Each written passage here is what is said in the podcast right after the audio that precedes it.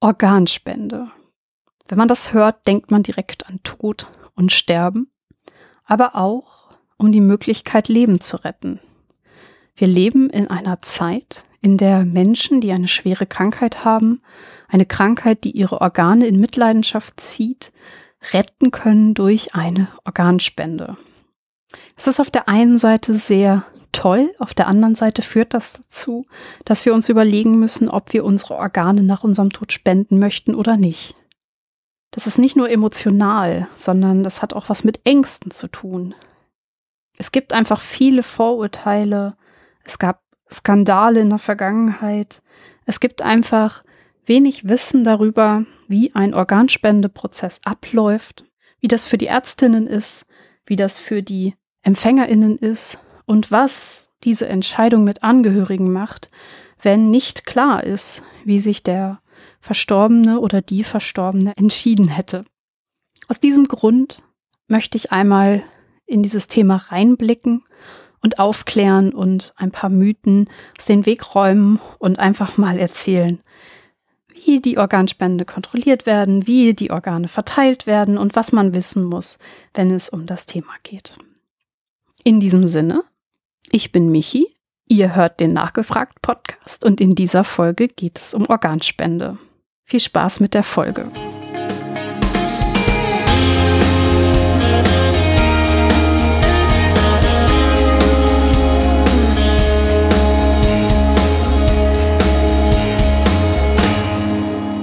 Thema Organspende beinhaltet nicht nur den Entscheidungsprozess der Angehörigen und Organspenderinnen, sondern es geht auch viel um die Empfängerinnen und was es für sie bedeutet, ein Organ zu bekommen oder auch eben nicht.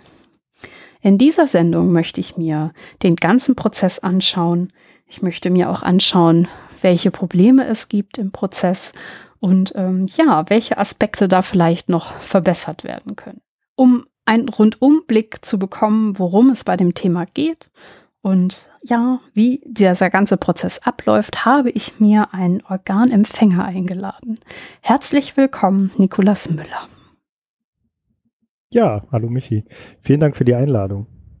Ich danke dir, dass du dir Zeit nimmst dafür. Ähm, ich glaube, dass dieses Thema von sehr, sehr vielen Menschen oft verdrängt wird, aber wir als Gesellschaft haben durch die Möglichkeit, Organe zu tauschen, Organe äh, zu entnehmen und anderen zu geben, äh, ja, ein hohes Gut geschaffen. Wir können Leben retten. Ja, das ist für mich einfach mega cool. Und ich würde gerne dafür sensibilisieren, dass auch andere sich damit auseinandersetzen, dass wir alle irgendwie mal ja damit in Berührung kommen und diesen wunderschönen Organspendeausweis im Portemonnaie haben und auch ein bisschen über Mythen aufklären. Und ähm, ich danke dir, dass du mir dabei helfen möchtest. Sehr gerne. Dadurch, dass ich mich mit dem Thema schon lange beschäftige, bin ich da, denke ich, auch ein ganz guter Ansprechpartner und freue mich da auch mit gerade was Richtung Mythen angeht, auch einiges aufzuklären oder auch klarzustellen, damit Leute sich von diesem komplexen Thema auch äh, ein Bild machen können. Genau, das ist auf jeden Fall ein gutes Ziel. Wie bist du denn zu dem Thema gekommen? Was verbindet dich mit dem Thema? Ich habe ja gerade schon angedeutet, dass du Organempfänger bist. Genau, also das ist eine ähm, etwas längere Geschichte und ähm, es war also mein erster Kontakt mit dem Thema Organspende hatte ich tatsächlich schon in sehr jungen Jahren mit ähm, Mitte 19 ungefähr war das. Und zwar war dann das Thema Organspende bei uns in der Familie sehr akut, weil ähm, meine Schwester damals ähm, eine Herzinsuffizienz hatte. Mhm. Und das hat dazu geführt, dass ihr Herz immer schwächer und immer schwächer wurde. Und die einzige Möglichkeit gewesen wäre, ja, dass sie noch weiter leben kann, eine Organspende gewesen wäre. Mhm. Ja, leider ist meine Schwester äh, 2009 dann ähm, verstorben. Mein Beileid, das muss hart gewesen sein. Danke, war es auch. Also war eine, auch für meine Familie eine, eine, eine schwere Zeit. Stand sie denn auf der, auf der Organspendeliste oder ähm, also hat es einfach kein Organ gegeben oder gab es andere Komplikationen? Darf ich das fragen? Ja, klar, natürlich. Sie war noch an der Überlegung, ob sie sich auf die Liste setzen lässt, aber ähm, leider mhm. ist sie dann ähm, bevor es dann überhaupt zu dieser Entscheidung kam, sich auf die Liste setzen zu lassen oder dann ins Krankenhaus zu gehen ähm, und sich da dann listen zu lassen als ähm, High Urgent, also auf die Hochdringlichkeitsliste setzen zu lassen, was zu dem Zeitpunkt durchaus in der Diskussion stand und auch möglich gewesen wäre, hat sie ähm, ja lange daran überlegt und diesen Schritt erstmal nicht gegangen. Oder ist diesen Schritt leider nicht gegangen. Okay.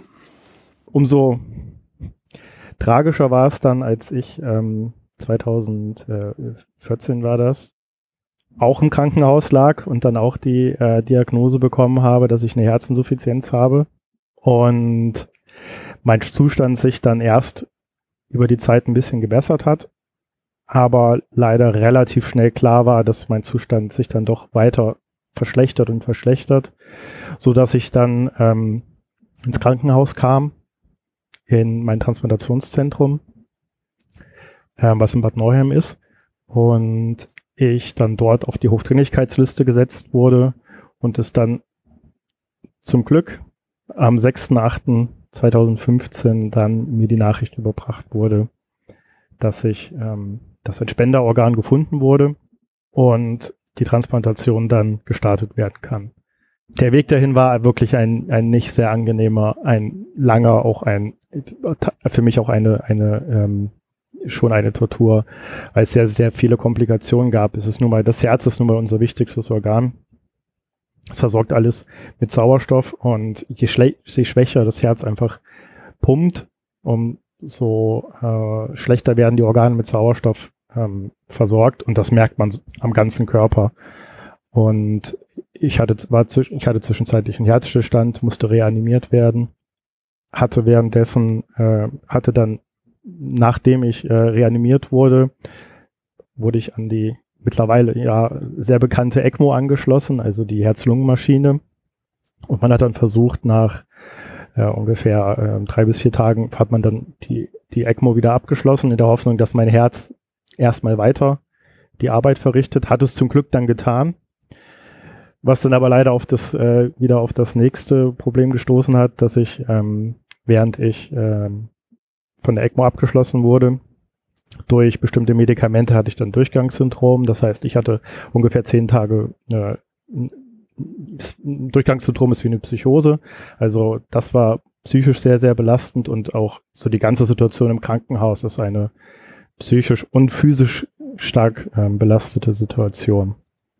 Und genau, also um das nochmal abzurunden, das ist so meine Erfahrung, die ähm, mich einfach für den Rest meines Lebens mit dem Thema Organspende verbindet und ich da auch einfach den Schluss gefasst habe, zu versuchen, dort, wo es geht, Menschen über das Thema aufzuklären, damit sie sich ein Bild davon machen können, was Organspende bewirkt, was Organspende heißt und was für Möglichkeiten es gibt und was auch, welche Möglichkeiten jeder Einzelne hat. Ich finde das mega stark. Ich glaube, niemand von uns kann sich vorstellen, was das für dich für eine Zeit gewesen sein muss. Meinen vollsten Respekt. War das damals für dich so ein bisschen so, okay, also diese Organspende hast du dann schon als Chance gesehen oder konnte man das in dieser schweren Zeit noch gar nicht so greifen und das wird eigentlich erst real, wenn das Organ da ist. Wie, wie war das für dich? Hm, also ich wusste, dass, ähm, also mir war klar, dass meine einzige Überlebungschance ist, dass ich ein neues Herz bekomme. Und das war dann für mich die Chance, überhaupt an ein weiteres Leben denken zu können. Weil es war klar, dass ich das Krankenhaus nur auf zwei Wege verlassen kann. Entweder aufrechtgehend oder eben ich werde äh, rausgeschoben. Und tatsächlich war das für mich gar nicht mal so, so, so schlimm, ähm, weil für mich war es klar, es gibt nur diese zwei Möglichkeiten. Für meine Angehörigen zu dem, für meine Familie und meine, meine damalige Partnerin war das, ähm, ich glaube, mindestens genauso belastend, wenn nicht sogar belastender. Meine Eltern haben schon ein Kind verloren. Und ähm, auch das war für mich immer ein Grund, ähm, da überhaupt auch weiter immer zu kämpfen, dass ich auch mir gesagt habe, meine Eltern sollen halt nicht noch ein Kind verlieren. Und das war für mich auch Motivation und meine Eltern und meine, meine damalige Partnerin haben sich ähm, rührend um mich gekümmert und haben mir so viel der Arbeit abgenommen, auch der psychischen Arbeit, da bin ich ihnen auch unendlich dankbar drüber, dass ich die Zeit wirklich damit durch auch gut überstehen konnte. Und was ich immer gesagt habe, da war ich, da war ich meinen Angehörigen auch immer sehr, sehr ehrlich. Und das war so, naja, wenn ich sterbe, habt ihr das Problem. Ich hab's dann hinter mir. Aber ihr seid die, die dann trauern müsst. Und ihr seid die, die ähm, aus dieser Erfahrung traumatisch rausgeht. Ich bin dann tot. Ich hab's hinter mir. Klingt sehr makaber auf der einen Seite. Realistisch halt, ne? Aber genau, hat sich für mich auch einfach so realistisch angefühlt, weil das Problem liegt dann bei meinen Angehörigen. Die müssen mich beerdigen, die müssen trauern. Also es sind halt sehr viele Menschen davon, davon betroffen. Eben nicht nur man selbst, sondern auch alle um einen herum äh, fiebern und leiden irgendwo mit. Ja, das stimmt. Und dann kam nach drei Monaten die Nachricht. Wie war das? Tatsächlich war das im ersten Moment, habe ich das nicht realisiert. Das lag aber einfach daran, durch das Durchgangssymptom, also diese kurzzeitige, ähm, dieser kurzzeitige Psychose ähnliche Zustand hat mir einmal vorgegaukelt, dass ich, ähm, dass ein Organ für mich gefunden wurde. Das heißt, ich habe ah im, ich habe in meinem Kopf gehört, dass Leute sich vor meiner Tür darüber unterhalten, dass jetzt bald mein Organ kommt. Und habe dann auch die Ärzte gesehen, die dann, ähm, die dann in meinem Zimmer waren und die mir dann mit, mir, mit mir darüber gesprochen haben. Und dann als eine der Pflegenden dann bei mir ins Zimmer kam, habe ich die dann gefragt, ja, wann ist denn, wann kommt denn jetzt mein Organ? Und die hat mich ganz in Geister angeguckt und wusste nicht, was los war. Und die hat dann mir gesagt, welches Organ? Also hm. da kommt nichts. Und das war dann, da, daran hatte ich mich einfach erinnert und ich wusste, dass das nicht real war.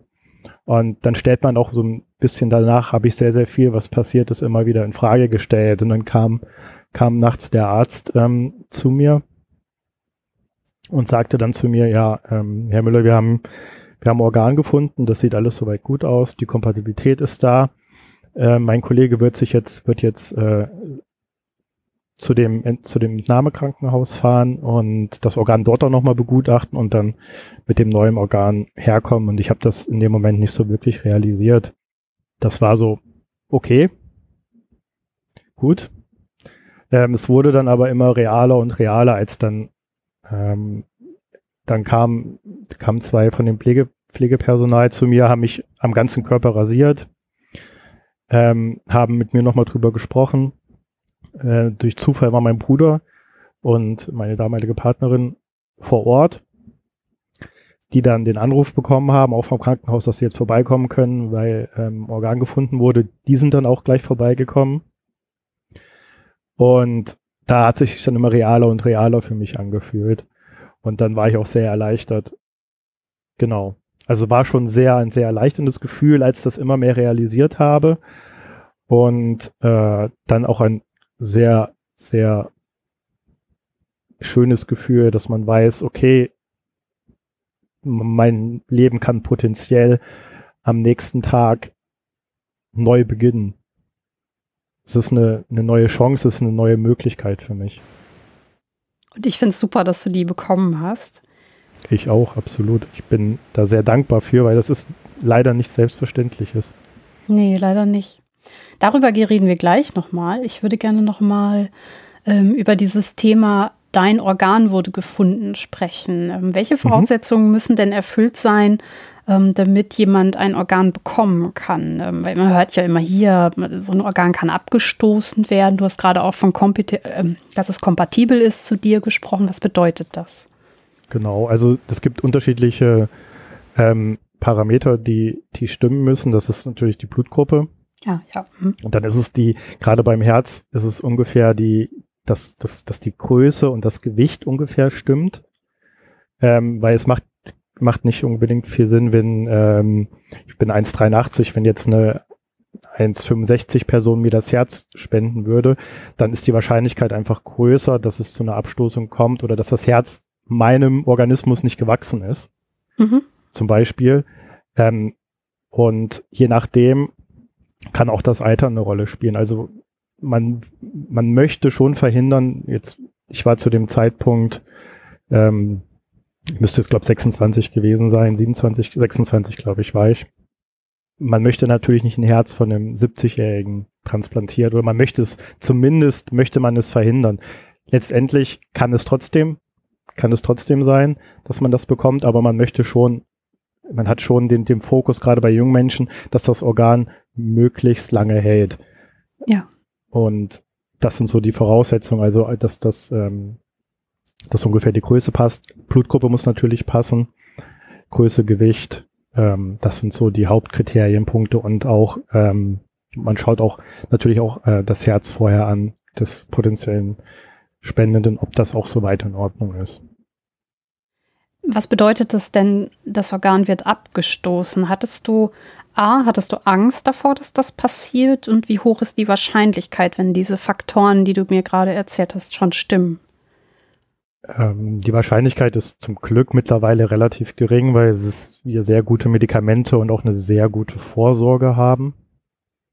Nichtsdestotrotz ist das eine reale Gefahr, dass das äh, Herz bei einer Transplantation oder grundsätzlich das Organ abgestoßen werden kann. Das ist einfach ähm, unser Immunsystem erkennt es als Fremdkörper und wird es, greift es an. Und das mhm. kann man grundsätzlich nicht verhindern. Man kann nur verhindern, dass der Angriff auf dieses Organ möglichst gering ist. Und zwar so gering, dass es seine Arbeit weiter verrichten kann und dass, äh, dass, es nicht, dass es nicht so geschädigt wird, dass ähm, der Mensch mit dem Organ nichts mehr anfangen kann. Ähm, ist, eine Abstoßung passiert immer, aber die ist in der Regel sehr, sehr gering. Es kann natürlich auch passieren, dass der Körper das Organ gar nicht annimmt. Dann steht man natürlich vor der Herausforderung, was macht man? Und dann gibt es eigentlich leider nur eine Option, und zwar, dass man nochmal ein Organ transplantiert, in der Hoffnung, dass dieses Organ besser angenommen wird muss man natürlich in der sehr kurzen Zeit dann auch finden. Und das ist, je nachdem, was es, um was es für ein Organ geht, ähm, teilweise leider nicht so realistisch oder auch sehr, sehr schwierig. Krass. Ja, wenn dann so ein Organ abgestoßen wird, ähm, hat man dann eine Chance, das Organ, ist vielleicht eine blöde Frage, aber vielleicht stellen sich ja auch andere solche blöden Fragen wie ich jetzt. Kann man das nochmal transplantieren? Also, weil es wäre ja schade, weil vielleicht für eine andere Person, für einen anderen Patienten ist das Organ passend. Soweit ich weiß, ist das dann in der Regel nicht mehr möglich, aber das kann ich dir tatsächlich nicht zu 100 Prozent beantworten, weil das äh, ich auch nicht zu 100 Prozent weiß. Ich habe das mal gehört, dass es nicht mehr möglich ist, weil das Organ ja auch ein paar Tage schon in der Regel, also die Abstoßung wird meistens nicht sofort stattfinden, sondern das dauert so. meistens ein paar Tage. Also okay. das ist nicht, das Organ wird eingesetzt und dann sagt der Körper, dann stößt der Körper es sofort ab. Das dauert meistens ein paar Tage. Okay. Und soweit ich weiß, ist das dann leider nicht mehr möglich. Kann das Organ auch noch Wochen, Monate, Jahre später abgestoßen werden oder so stark geschädigt werden, dass ähm, man eine andere Lösung braucht? Äh, ja, also das ist die größte Gefahr bei einer ähm, Transplantation, dass eben, dass es zu einer Abstoßung kommt und diese Abstoßung kann in der Theorie jederzeit erfolgen. Deswegen gibt es auch unterschiedliche Möglichkeiten, das zu monitoren, das zu untersuchen und dort dann, falls es, äh, falls es zu solchen äh, Abstoßungsreaktionen kommt, die frühzeitig zu er erkennen und gegenzuwirken. Das Wichtigste als Transplantierter ist, das wurde mir auch in meiner Klinik so oft eingebläut. Ich glaube, das habe ich, das war das, was mir immer am meisten gesagt wurde, ist, du musst halt deine Medikamente nehmen. Das wird dich den Rest deines Lebens begleiten, die nimmst du bis du umfällst, aber das ist das Wichtigste, das ist deine Lebensversicherung, das ist das, was dich am Leben hält. Und das ist das Wichtigste, dass man seine Medikamente nimmt, die, ähm, die, die, das sind, die heißen Immunsuppressiva, die das Immunsystem so weit unterdrücken, dass es dieses Organ einfach nicht angreift oder der Angriff auf dieses Organ vom Immunsystem so gering wie möglich gehalten wird.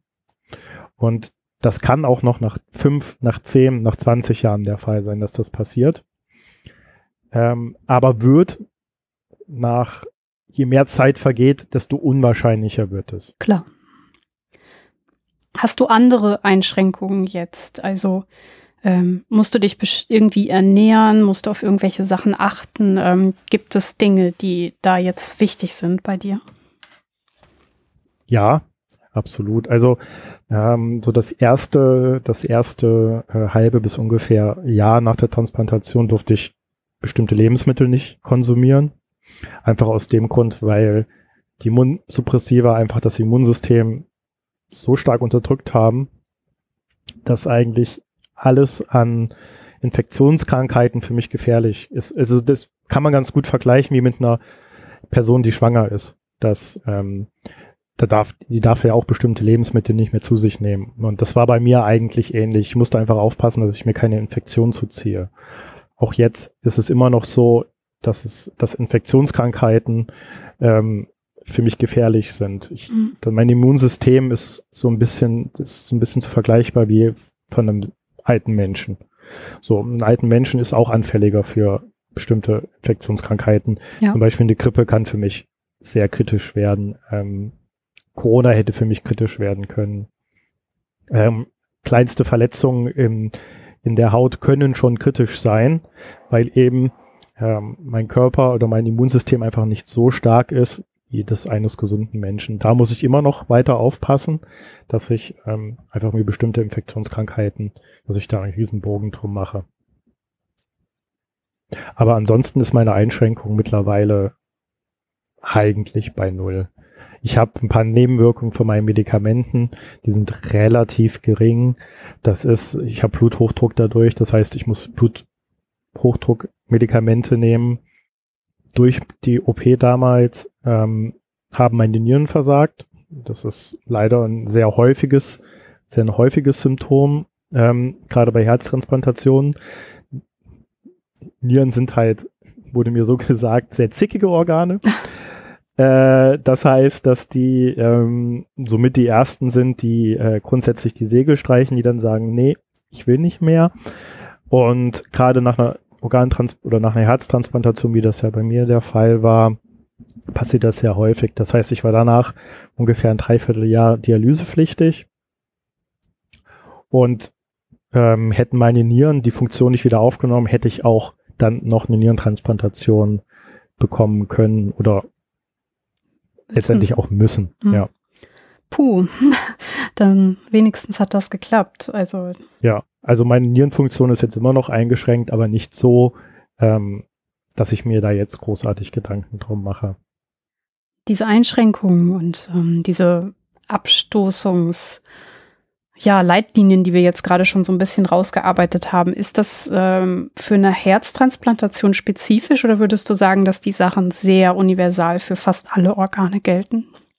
Nee, die gelten eigentlich äh, für alle Organe, weil letztendlich die Medikamente sind meistens dieselben oder sind zumindest identisch oder auch von der Funktion identisch. Ob man jetzt eine Niere transplantiert kriegt, eine Lunge oder eine Leber, ähm, dadurch, dass das ein Fremd Körper letztendlich ist, oder der Körper es als Fremdkörper erkennt, muss man die Medikamente nehmen und die Medikamente sind eigentlich dafür zuständig, ähm, dass man diese Einschränkung hat. Meine Ärztinnen mir immer gesagt haben, das Herz ist jetzt eigentlich nicht mehr im Fokus, sondern es sind eigentlich die Nebenwirkungen der Medikamente oh. oder das, was die Medikamente hervorrufen. Das ist eher jetzt im Fokus als das Herz selbst. Klar, das Herz wird auch immer wieder untersucht. Ich gehe vierteljährlich ins Krankenhaus, werd, werde vierteljährlich untersucht per Ultraschall und auch durch unterschiedliche Blutuntersuchungen. Ich habe durch die Medikamente, muss ich einen bestimmten Spiegel meines Medikaments einhalten. Der wird dann immer kontrolliert. Da, der ändert sich auch mal.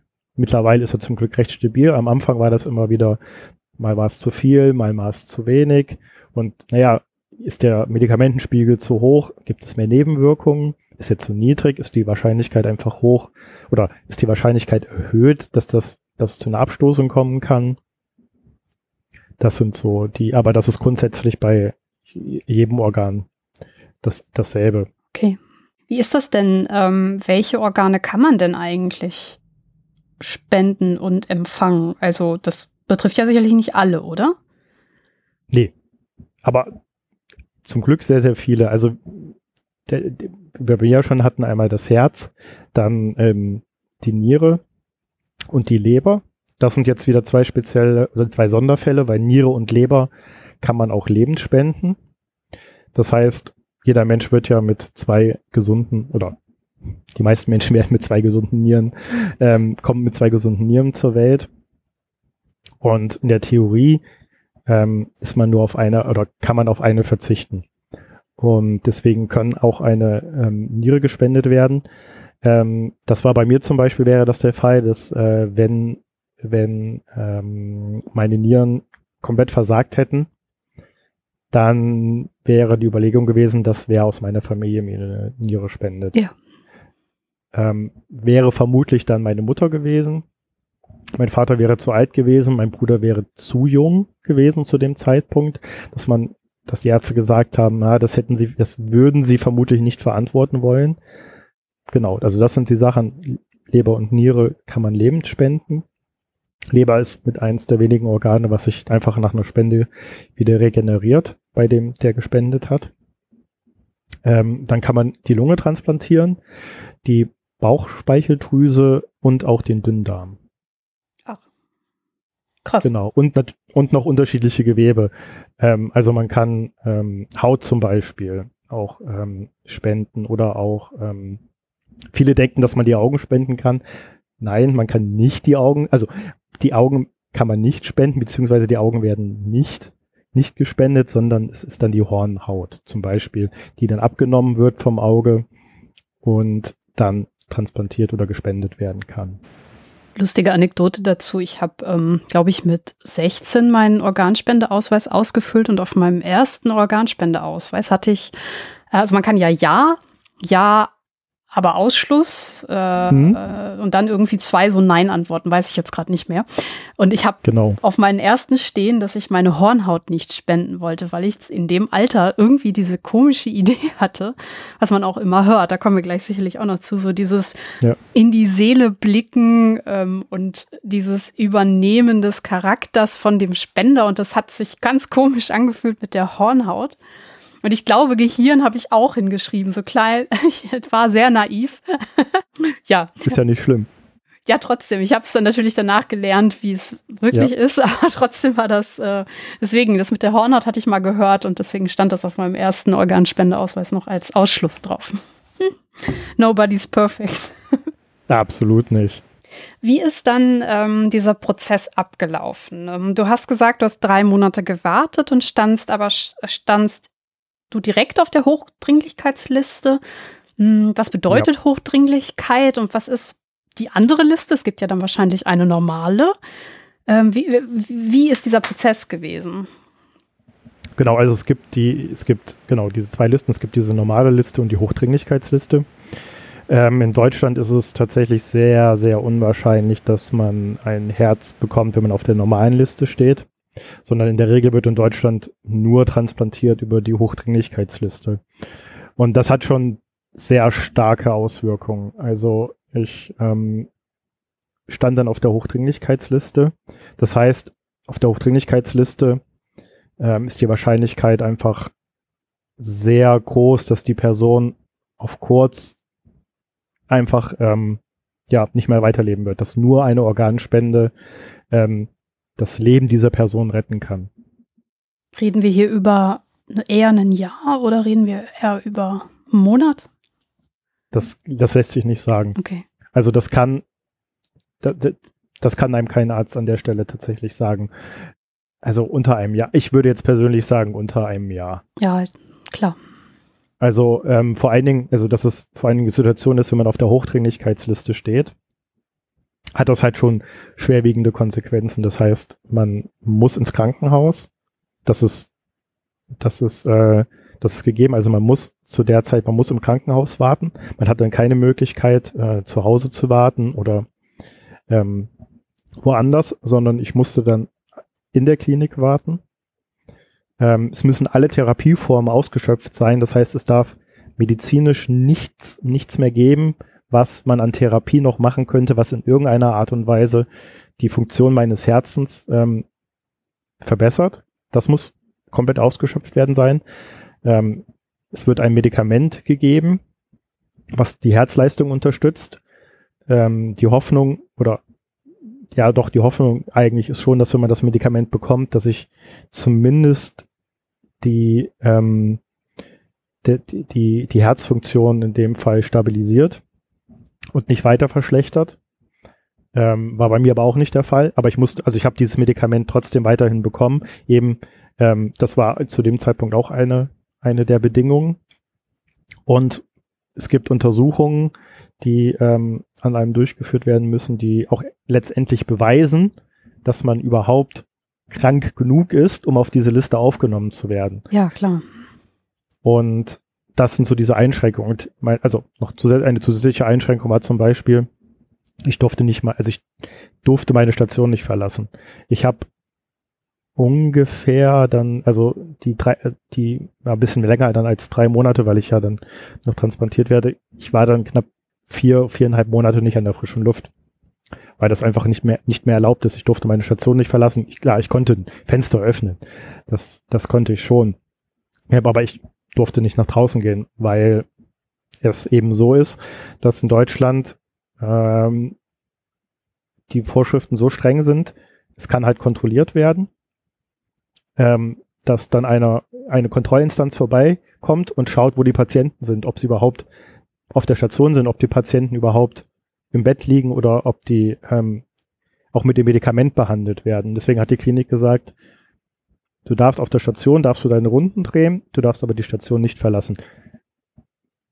Ausnahmen gibt es natürlich. Also ich musste zum Beispiel einmal in die Zahnklinik, weil ich Karies hatte. Mhm. Und da musste dann, ähm, musste ich behandelt werden. Dann war ich halt für zwei Tage in einer anderen Klinik. Das wird dann aber auch sofort gemeldet an die Trans also an, an ähm, die Kontrollinstanz, dass der Patient dann zu dem Zeitpunkt dann einfach woanders liegt, weil er behandelt wird. Ähm, es war zwischenzeitlich der Fall, dass ich eine starke Infektion hatte. Ähm, es ist so, dass man, also man bekommt einen zentralen Venenkatheter. Der wird, ähm, der wird am Hals gelegt und der wird letztendlich wird dann ein Schlauch bis kurz vors Herz geschoben und darüber werden dann Medikamente gegeben. Mhm. Und der hatte sich bei mir entzündet, deswegen hatte ich eine hatte ich dann hohes Fieber und eine starke Infektion. Da wird auch zurückgemeldet, der Patient ist hat gerade eine starke Infektion und kann deswegen ähm, aktuell kein Organ empfangen, weil diese Krankheit zu dem Zeitpunkt jetzt äh, ausschließt, dass, ähm, dass also ich war dann nicht transplantationsfähig. Und solange dieser Zustand angehalten hat, wird man dann auch erstmal ausgeblendet oder steht man erstmal nicht mehr auf der Liste, bis man halt wieder in der Lage ist, dass man transplantiert werden kann. Krass. Sind diese strengen Regeln zum Schutz vor Organhandel oder warum macht man das? Ähm, genau, also diese strengen Regeln sind, sind ähm, dafür da, dass bei dem Thema Organspende einfach ähm, kein Schindluder getrieben wird. Dass eben, dass man, dass es transparent ist, dass man sicher gehen kann, dass die Organe nur an die Personen gespendet werden, die diese Organe auch wirklich benötigen. Und das ist auch, finde ich, super wichtig, weil ist klar, war das für mich eine Einschränkung zu sagen, ich darf, äh, ich darf nicht mehr raus. Aber für mich war das ein, okay, das ist die Regel, daran halte ich mich, dem beuge ich mich, ist für mich jetzt kein Problem. Jetzt hast du gerade schon diese Kontrollinstanz angesprochen. Sind die die, die diese Listen auch betreuen? Also ähm, in welcher Hoheit liegen diese Listen und welche Aufgabe hat diese Kontrollinstanz dabei genau? Ähm, also, in, also erstmal in Deutschland gibt es die Deutsche Stiftung Organtransplantation. Die ist dafür zuständig, ähm, oder die hat diese Prüf, ist diese Prüfinstanz, die hat die Prüfkommission inne und überwacht die Krankenhäuser. Okay.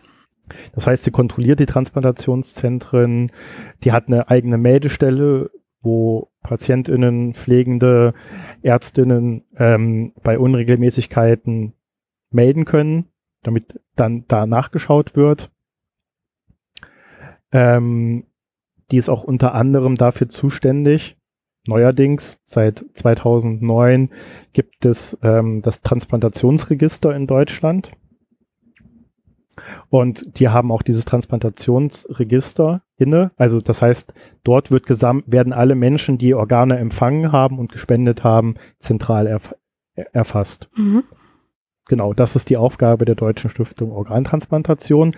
Die machen, die sind aber selbst nicht dafür verantwortlich, ähm, Organe, ähm, also die Verteilung der Organe zu übernehmen, sondern da gibt es eine übergeordnete äh, Instanz und das ist Eurotransplant. Ja. Das hat einfach den Hintergrund, dass, ähm, dass wir äh, einen Verbund haben von, von äh, unterschiedlichen Ländern in Europa, die gegenseitig äh, Organe austauschen. Sprich, dazu gehört sind die Benelux-Länder, ähm, ist Ungarn, ist äh, Spanien, ähm, Frankreich, genau, und aus, ich glaube, es gehört noch ein Land dazu, aber bin ich mir gerade nicht sicher, welche das jetzt noch da genau waren. Ähm, ja, und das ist eine gemeinnützige Organisation und die sind dafür zuständig, die Warteliste ähm, zu verwalten und dort dann auch die unterschiedlichen ähm, PatientInnen aufzunehmen und da dann auch letztendlich so ein Ranking vornehmen. Ähm, das heißt, also ähm, jeder, also eine Transplantationsklinik meldet, ich habe hier ein Organ, das melden sie dann an, an Eurotransplant. Mhm. Eurotransplant sucht dann in der Liste eine Person aus, die dann dieses Organ bekommen soll. Und das sind dann, das dann anhand von unterschiedlichen Parametern. Ähm, wie nah ist die Person? Wie schnell kann der Transport organisiert werden? Passt Blutgruppe, plus, passt Größe, passt mhm. Alter und so weiter. Passen diese Faktoren und danach wird dann entschieden, wer das Organ bekommt. Dann wird Eurotransplant das Transplantationszentrum, wo die Person wartet, anrufen und würde das Organ anbieten dann würde das die Transplantationsklinik sagen, okay, passt, Patient ist je nach Organ, Patient ist da oder Patient kann jetzt kommen, dann wird das alles über Eurotransplant organisiert. Klingt nach einer sehr komplexen äh, Entscheidung dann auch. Absolut. Jetzt ist es ja so, dass irgendwo dieses Organ ja herkam. Wir haben jetzt viel über deinen Ablauf gesprochen. Mhm. Aber auch gerade an dem Tag, wo du erfahren hast, dass es ein Organ gibt, muss es ja jemanden gegeben haben, der dieses Organ gespendet hat. Mhm. Wie läuft das ab? Ist auch der Tod dieser Person wirklich sehr zeitnah eingetreten? Wie lange darf so ein Organ liegen, in Anführungszeichen, reisen oder was auch immer man da mit der Zeit dann macht? Ähm, wie ist da die Lage? Das ist ganz unterschiedlich. Also gerade beim Herzen ist es so, dass äh, das Herz so schnell wie möglich transplantiert werden muss. Mhm. Ähm, soweit ich weiß, war das, glaube ich, bei Lunge, Niere und, und äh, Leber, dass, dass mehr Zeit verstreichen kann. Deswegen ist es auch gerade beim Herz wichtig, dass das Organ so schnell wie möglich ähm, zu mir dann gebracht wurde oder dann zu dem potenziellen Empfänger gebracht wird. Ähm, also das das Organ kann jetzt nicht mehrere Tage aufgehoben werden, sondern das sind alles eine Frage von ein paar Stunden, oh. wo das mhm. dann auch transportiert werden muss. Das, die Organe werden entnommen und werden dann sofort ähm, weitergeleitet. Je nachdem, wie weit das, das äh, der Empfänger entfernt ist, wird das über Helikopter oder Flugzeuge transportiert.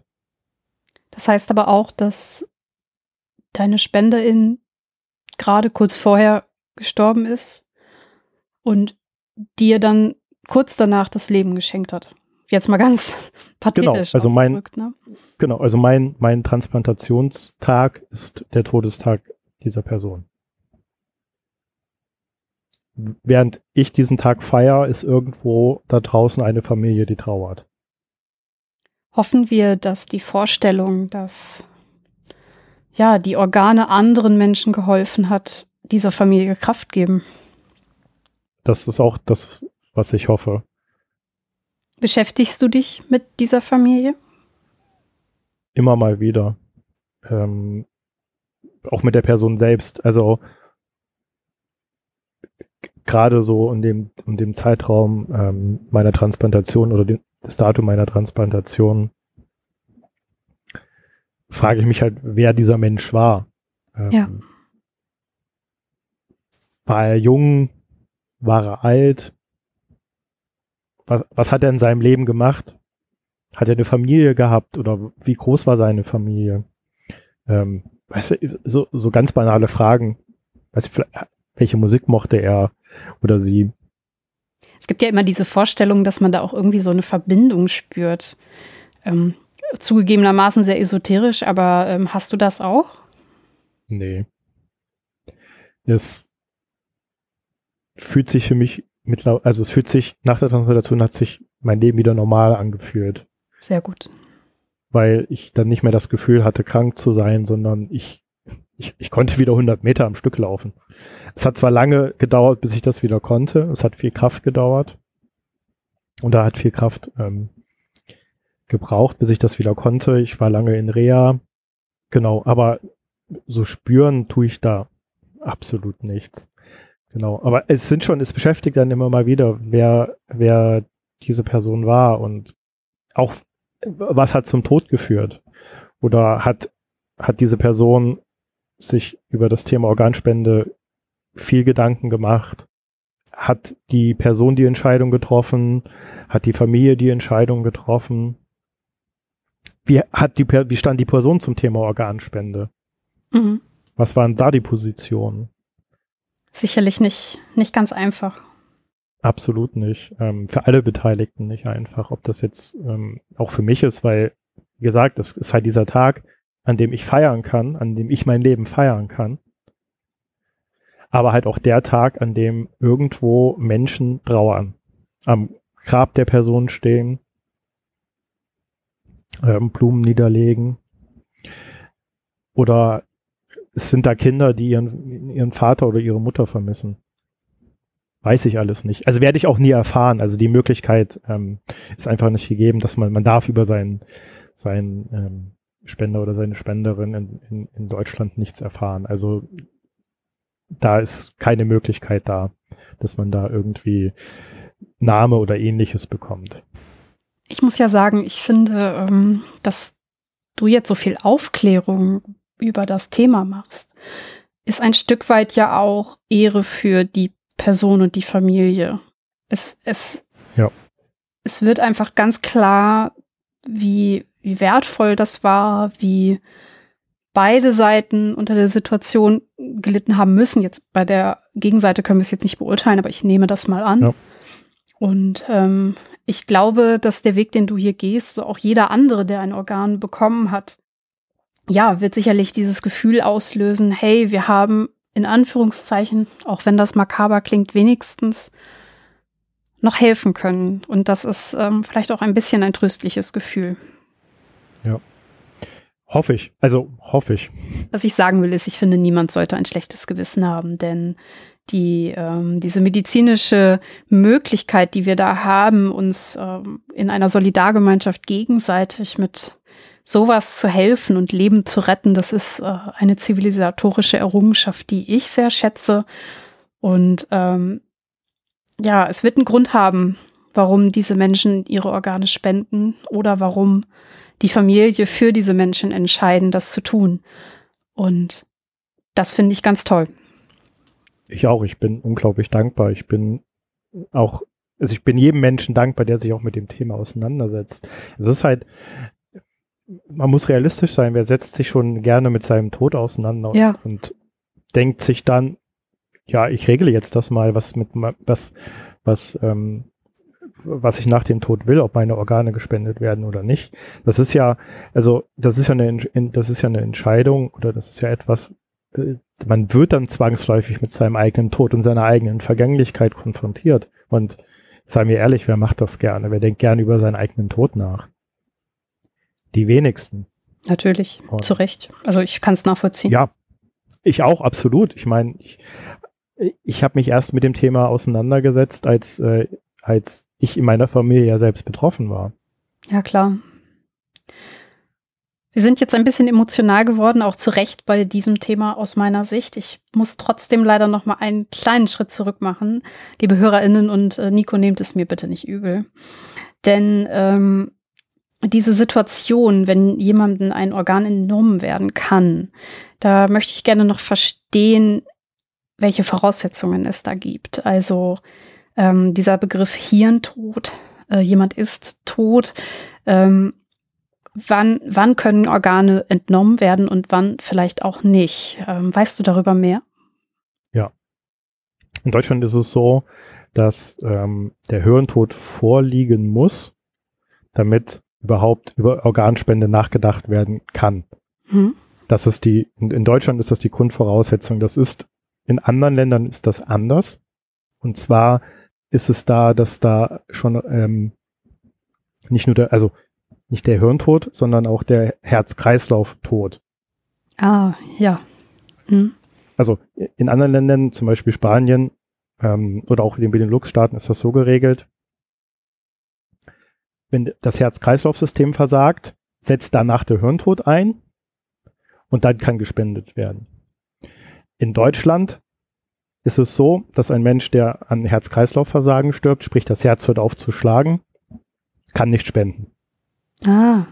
Sondern in Deutschland ist es so, der Hirntod muss, muss eingetreten sein und erst dann kann über das Thema Organspende nachgedacht haben. Das ist in anderen Ländern anders.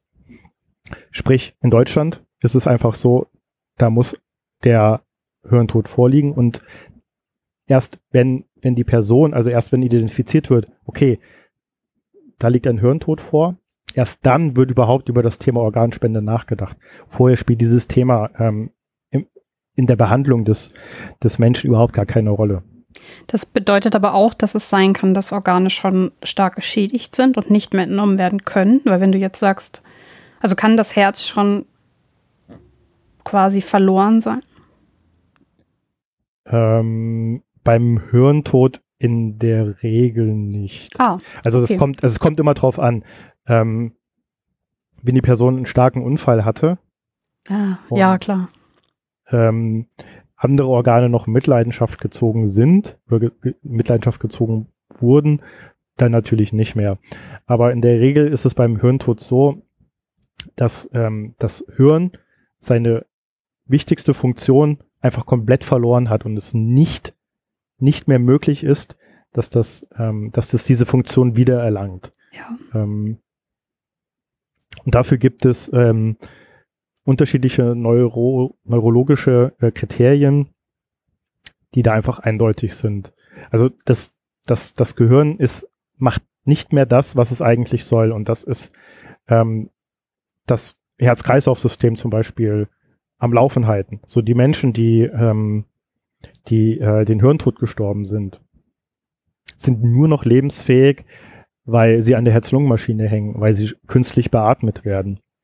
Ähm, es gibt, äh, also in Deutschland ist es so, dass, äh, dass zwei Ärzte unabhängig mhm. ähm, voneinander diesen Hirntod feststellen müssen. Und erst dann ähm, kann dieser Mensch Organe spenden. Und dazu gibt es unterschiedliche ähm, Arten, das durchzuführen. Und das muss auch ähm, dokumentiert werden und das wird auch für 30 Jahre aufbewahrt und kann eingesehen werden. Genau, es wird dann überprüft auf, äh, äh, ob das Hirn dann auch wirklich ähm, so stark geschädigt ist, dass die, dass, dass die Person äh, verstorben ist. Das heißt, ähm, es wird zum Beispiel, es werden unterschiedliche Tests gemacht. Es wird zum Beispiel ein Test gemacht, der ähm, das, das Blut wird mit Sauerstoff angereich, angereichert und dann wird die Beatmung ausgestellt. Und wie wir ja alle, wie wir ja alle gelernt oder wie wir ja äh, alle wissen, ist, dieser Atemreflex ist halt immer da.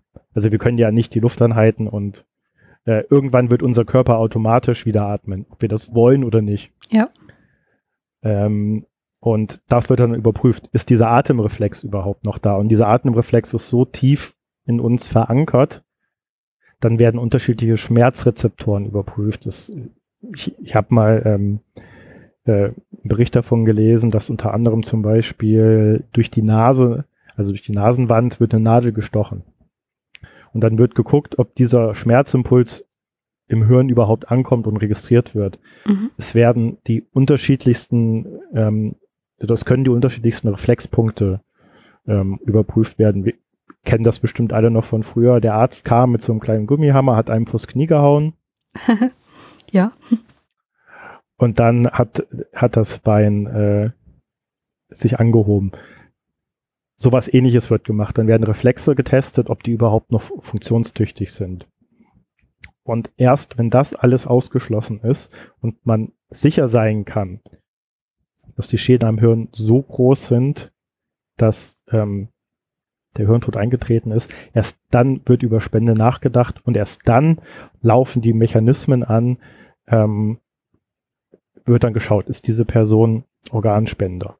Ja, wenn, wenn ja, okay, die Person hat die Entscheidung getroffen, dann wird überprüft, nur dann wird, wird es gemeldet und dann werden die Organe überprüft und dann wird gesagt, okay, die Person wollte Organe, wollte seine Organe spenden und dann wird Eurotransplant zum Beispiel informiert. Wer entscheidet das denn? Also ähm, wenn, wenn diese Person einen Organspendeausweis hat und Ja angekreuzt hat, ähm, ist die Sache ja einigermaßen klar. Aber was ist, wenn es mhm. keinen Organspendeausweis gibt? Was, was passiert dann? Wenn es dann, also wenn es keinen Organspendeausweis gibt, erst, also dann werden die nächsten Angehörigen gefragt. Und das ist halt immer, das ist für mich so der Ansatzpunkt, wo ich auch gerne ansetze und dann mit den Menschen darüber spreche, ist, ähm, es ist ja so, dass, dass äh, das eine sehr, sehr schwere Stunde für die Angehörigen oder die Familienmitglieder einfach ist. Der ja, Arzt kommt und sagt, tut uns leid, aber wir haben den Hirntod festgestellt. Dieser Mensch wird nicht wieder zurückkommen. Dieser Mensch ist, ist tot. Ja. Und mit dieser, diese Nachricht muss man ja erstmal verdauen und dann gefragt zu werden, ja, was wollte die Person eigentlich? Äh, ist, ist, die Organ, äh, ist, ist die ähm, Person Organspender? Also hat, er, hat diese Person mit Ihnen darüber gesprochen? Hat das irgendwann mal eine Rolle gespielt? Oder was können Sie sich, das ist ja, wenn, wenn die Person mal darüber gesprochen hat, ist das Thema ja dann durchaus eindeutig. Dann kann die Familie sagen, ja, wir haben darüber gesprochen. Ähm, die Person wollte dann gerne die Organe spenden. Wenn das aber nicht der Fall ist, dann müssen die ähm, Angehörigen entscheiden, ja, war mal, dann müssen sie alleine die Entscheidung treffen. Dann haben sie keine Grundlage, auf denen sie diese Entscheidung treffen können. Dann ähm, müssen sie leider einfach in dem Moment diese Entscheidung treffen und hoffen, dass sie die richtige Entscheidung treffen im Sinne des Angehörigen. Und das ist eine, das ist eine Entscheidung, die man die, die ich, die ich äh, meinen Angehörigen abnehmen möchte. Ja. Weil ja. das kann einfach, das kann belastend oder auch dramatisch sein, weil man sich dann lange fragt, naja, was wollte, also was, wollte, was wollte mein Bruder, meine Schwester oder mein Sohn, was Tochter, was, was, was wollten die? Wollten die Organe spenden? Wollten sie das nicht? Und da muss man dann, muss man sich damit auseinandersetzen, dann wird man damit konfrontiert.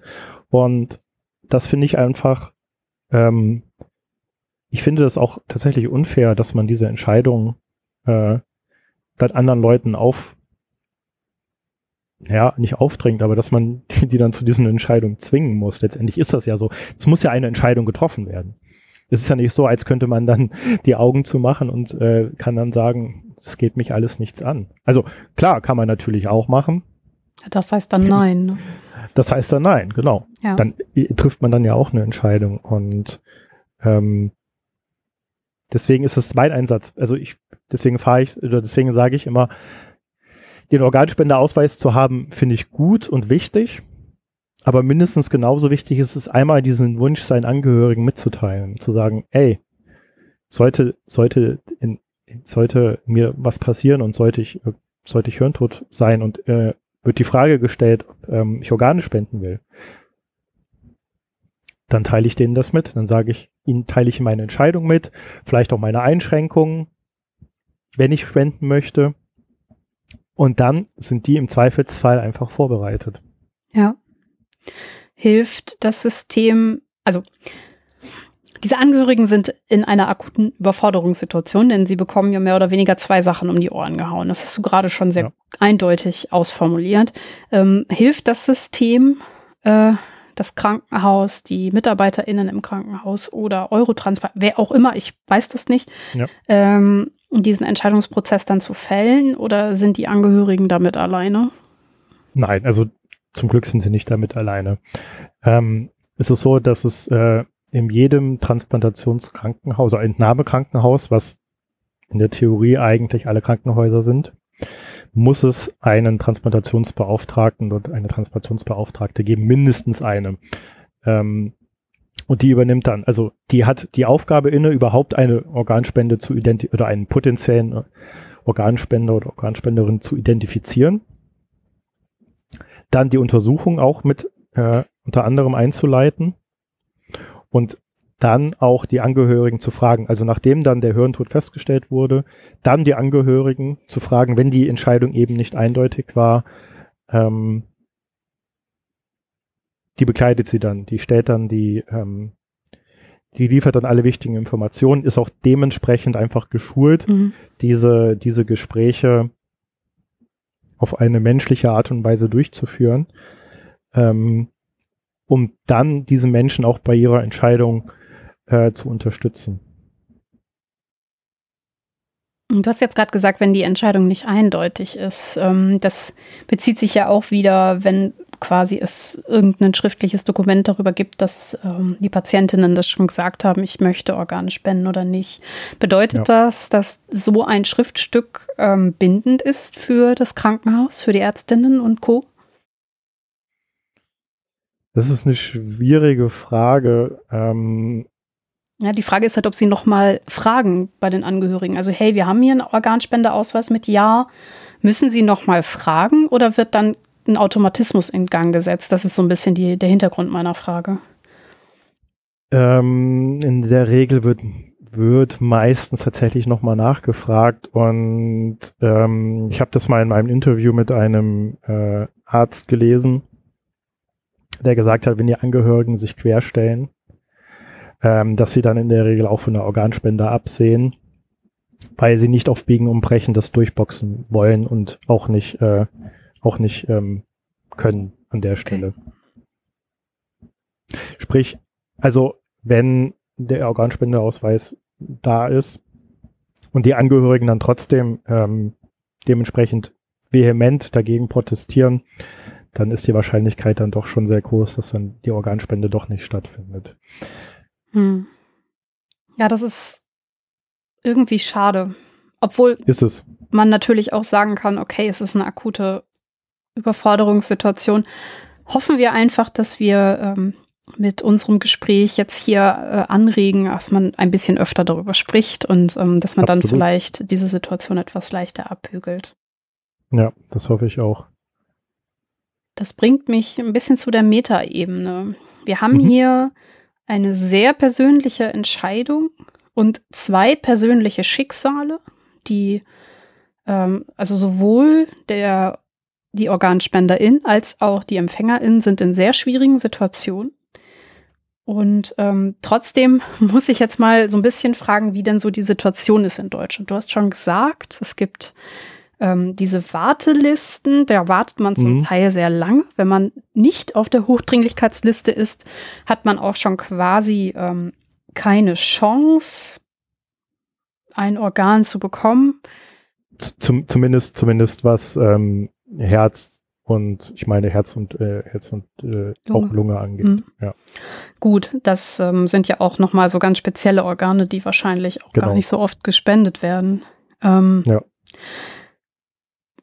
unabhängig davon, man, man steht quasi dem Tod, also man steht mit einem Bein schon quasi, ja, aus dem Leben raustretend und muss trotzdem Monate warten. Wie kommt das? Was, was ist das für ein System, was dahinter steckt? Ähm, wie ist die Situation in Deutschland? Leider nicht besonders rosig, um ehrlich zu sein. Also aktuell warten ähm, ungefähr 8500 Menschen auf ein Spendeorgan. Und 2021 sind, äh, sind 826 Menschen gestorben, die auf, diesen Liste, die auf dieser Liste stand. Ähm, wir haben, wir haben einen akuten Organmangel nicht nur in Deutschland, sondern in diesem Eurotransplant ähm, Verbund. Es ist auch in Deutschland so, ähm, dass Deutschland mehr Organe ähm, empfängt, als es grundsätzlich spendet.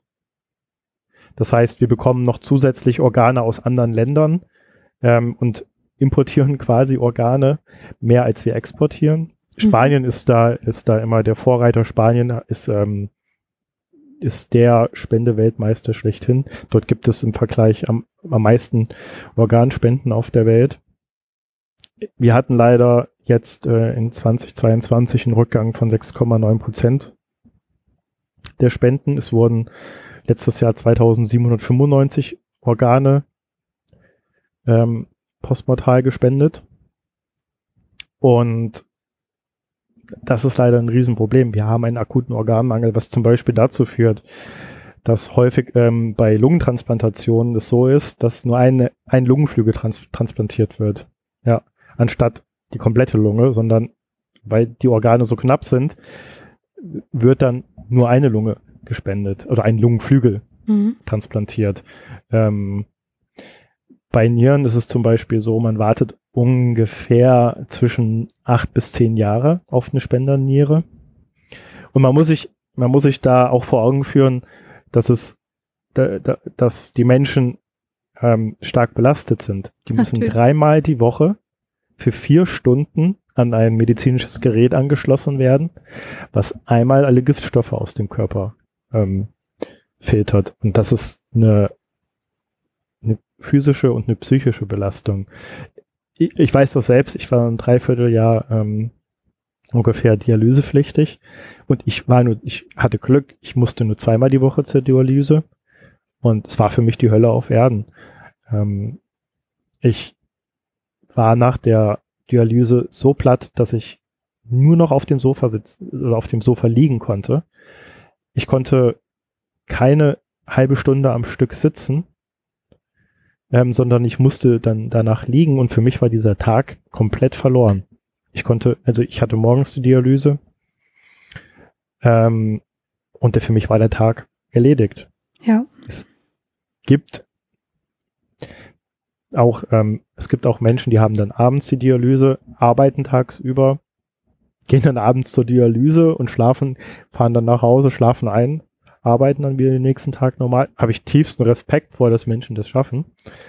Ähm, aber das heißt ja, dass man grundsätzlich, also für mich war das auch so, ja, da ist nicht mal irgendwie, äh, man fährt das Wochenende weg und besucht irgendwie Freunde, sondern naja, man hat montags, dienstags, freitags äh, äh, Entschuldigung, Montag, Mittwoch, Freitag die Dialyse.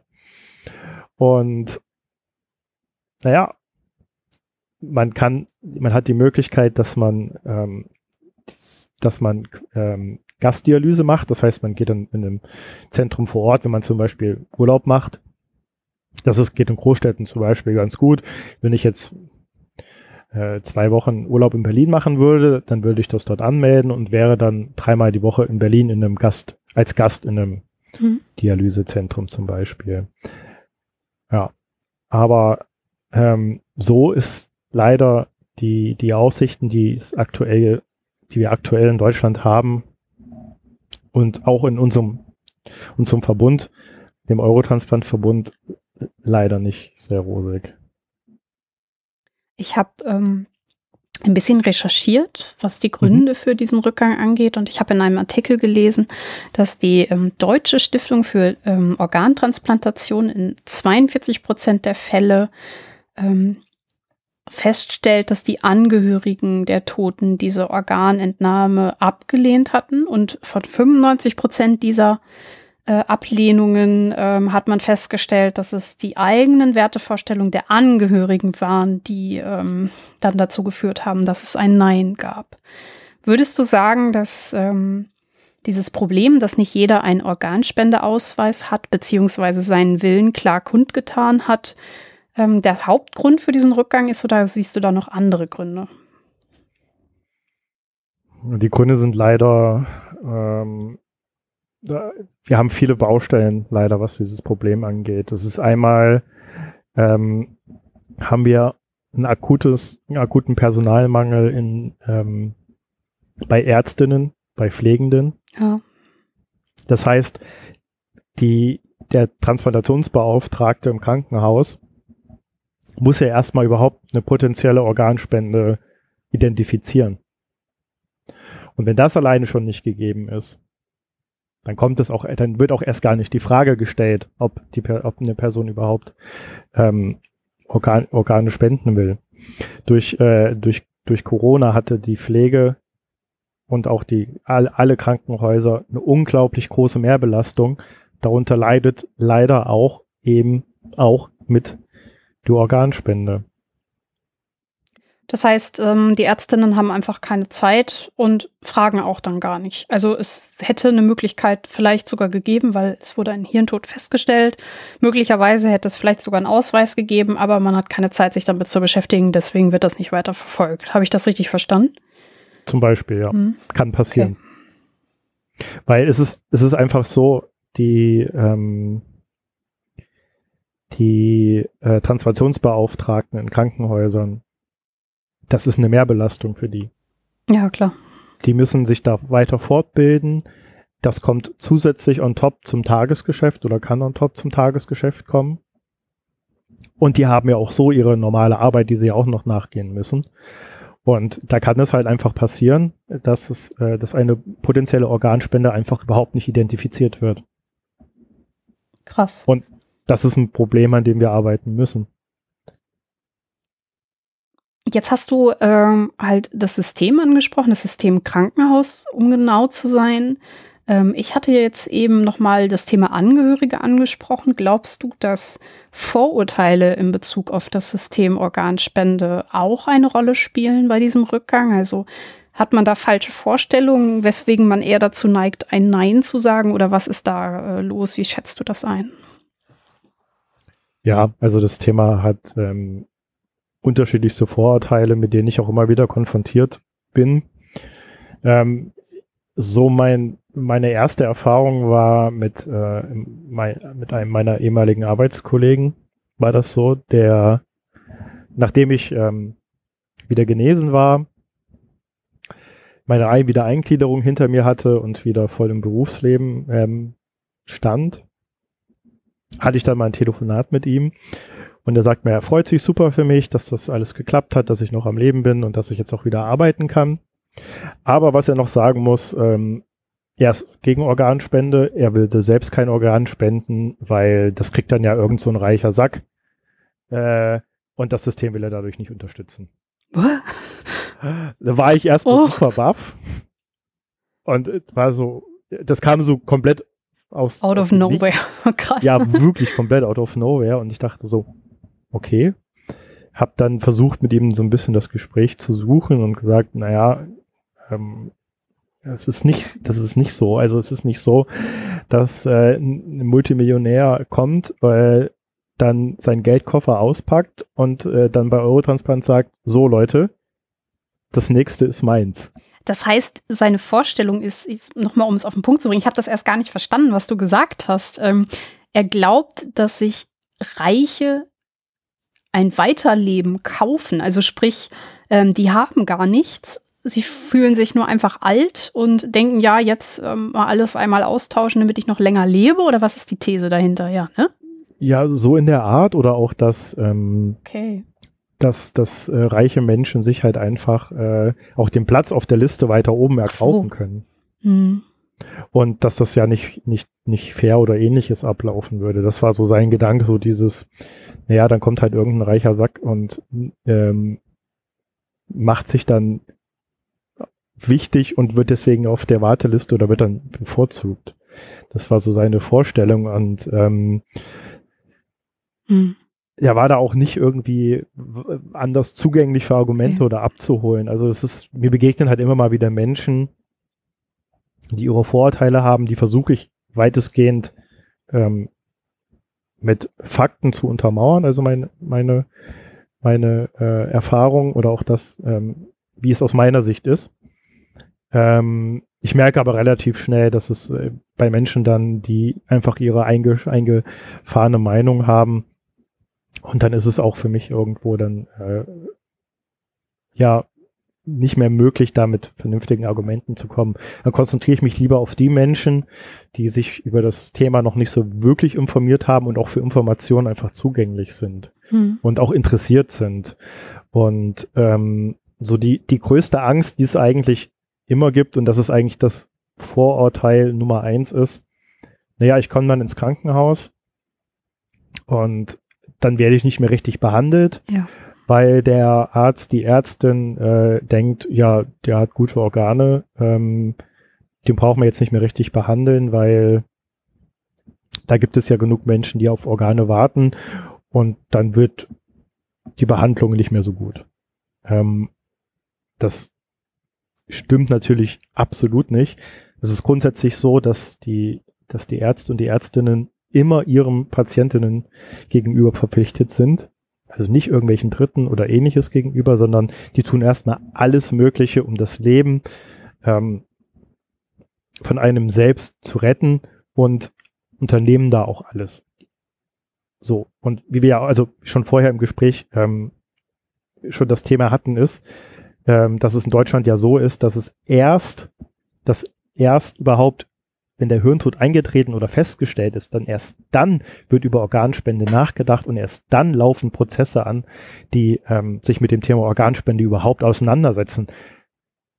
Weit, weit vorher spielt das überhaupt keine Rolle. Das spielt weder in der Behandlung noch in der Therapie in irgendeiner Art und Weise ähm, eine Rolle. Und vor allen Dingen, ein Arzt oder eine Ärztin hat da überhaupt keinen keinen keinen Überblick, ähm, so, die, die, die Vorstellung ist, ich komme dann in eine Uniklinik und in der Uniklinik liegen, äh, liegen Menschen, die brauchen Organe. Und dann kommt so ein Arzt und denkt sich, ja, die, die Organe sehen gut aus, die, der ist jung, der ist, ähm, die Organe sind gut, die kann ich doch irgendwie meinem Patienten auf äh, Zimmer 5b, der kann die gebrauchen. So läuft das nicht wäre schlimm, wenn es so läuft, so läuft es zum Glück aber nicht. Sondern wir haben ja diesen transparenten und diesen, diesen, diesen, ähm, diesen Weg, dass das eben von einer unabhängigen Stelle ähm, kontrolliert und vor allen Dingen halt auch, ähm, dass die Vergabe dadurch gesteuert wird. Ich habe immer den Eindruck, wenn ich das vielleicht einmal teilen darf, dass ja. ähm, es so zwei Arten von Menschen gibt. Ähm, die einen, die einfach ein Gefühl haben. Das hast du gerade ganz gut beschrieben. So diese Angst vor etwas, was sich weder beweisen noch leugnen lässt. Also ähm, weder beweisen noch widerlegen lässt so richtig, weil wenn du da einmal dran glaubst, so dann würde man jetzt zum Beispiel auf das, was du gerade ausgeführt hast, würde man sagen, ja, aber du weißt ja gar nicht, was im Hinterkopf des Arztes, der Ärztin so vorgeht. Ne? Also man, man findet immer weiter, weil es halt einfach ein schlechtes Gefühl ist. Man hat eine Angst. Mhm. Eine Angst ist meistens irrational. Ja. Dann gibt Absolut. es noch Leute, also diese Menschen sagen ja dann, hey, ich habe Angst. Da kann man, glaube ich, immer noch ganz gut ansetzen. Dann gibt es aber Leute, die haben wahrscheinlich genau die gleiche Angst Angst vor der Organspende, Angst vor dem eigenen Tod, Angst davor, sich mit dem Sterben auseinanderzusetzen und erfinden dann so Pseudo-Argumente.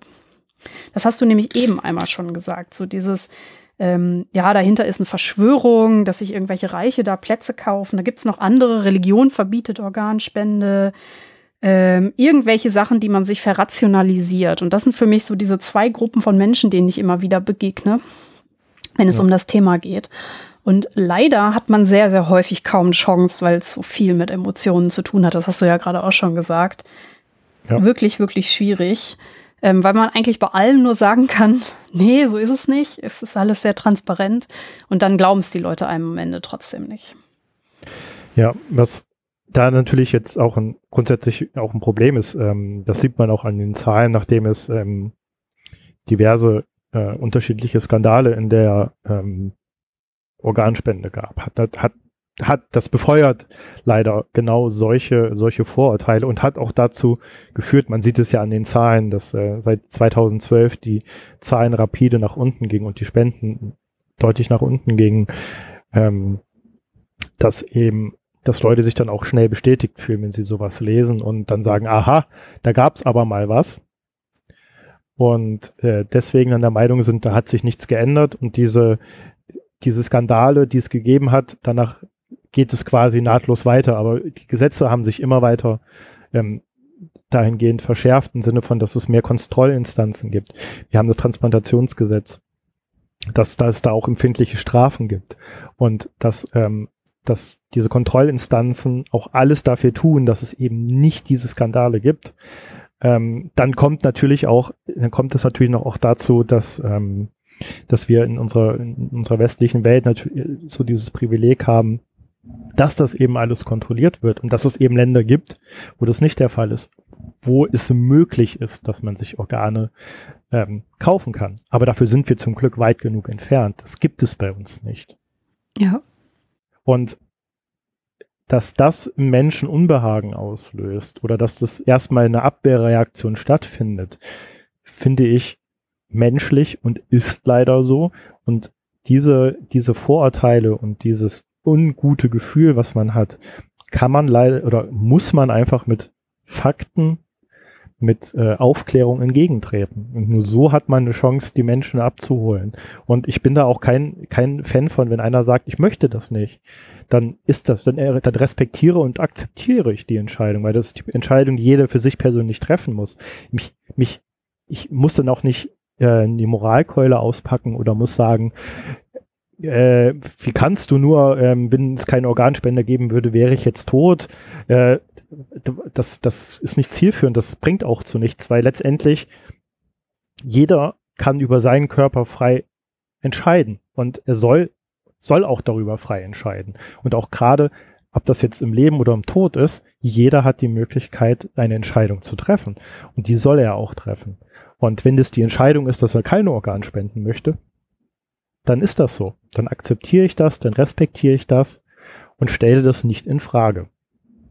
So, das finde ich gut, dass du es nochmal rausarbeitest.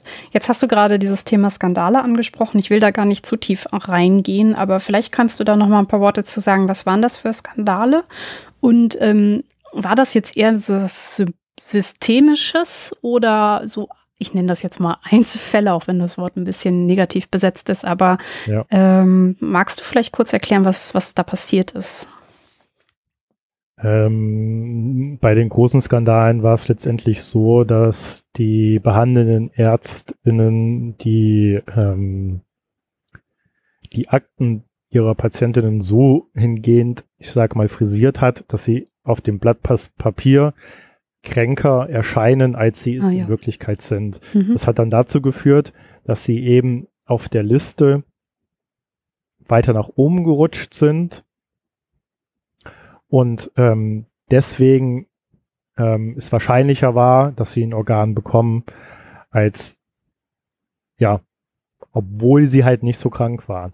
Jetzt muss man da aber auch letztendlich nochmal differenzieren und rational rangehen, ist es nicht so, als ähm, wäre da ein Mensch gewesen, der äh, dem es gut gegangen ist, der, der, wo so eine Organspende nice to have gewesen wäre. Weil, also erstmal macht das ja keiner freiwillig, dass er sagt, so ein neues Herz, das wäre es jetzt. Nee, diesem Menschen ging es grundsätzlich schlecht.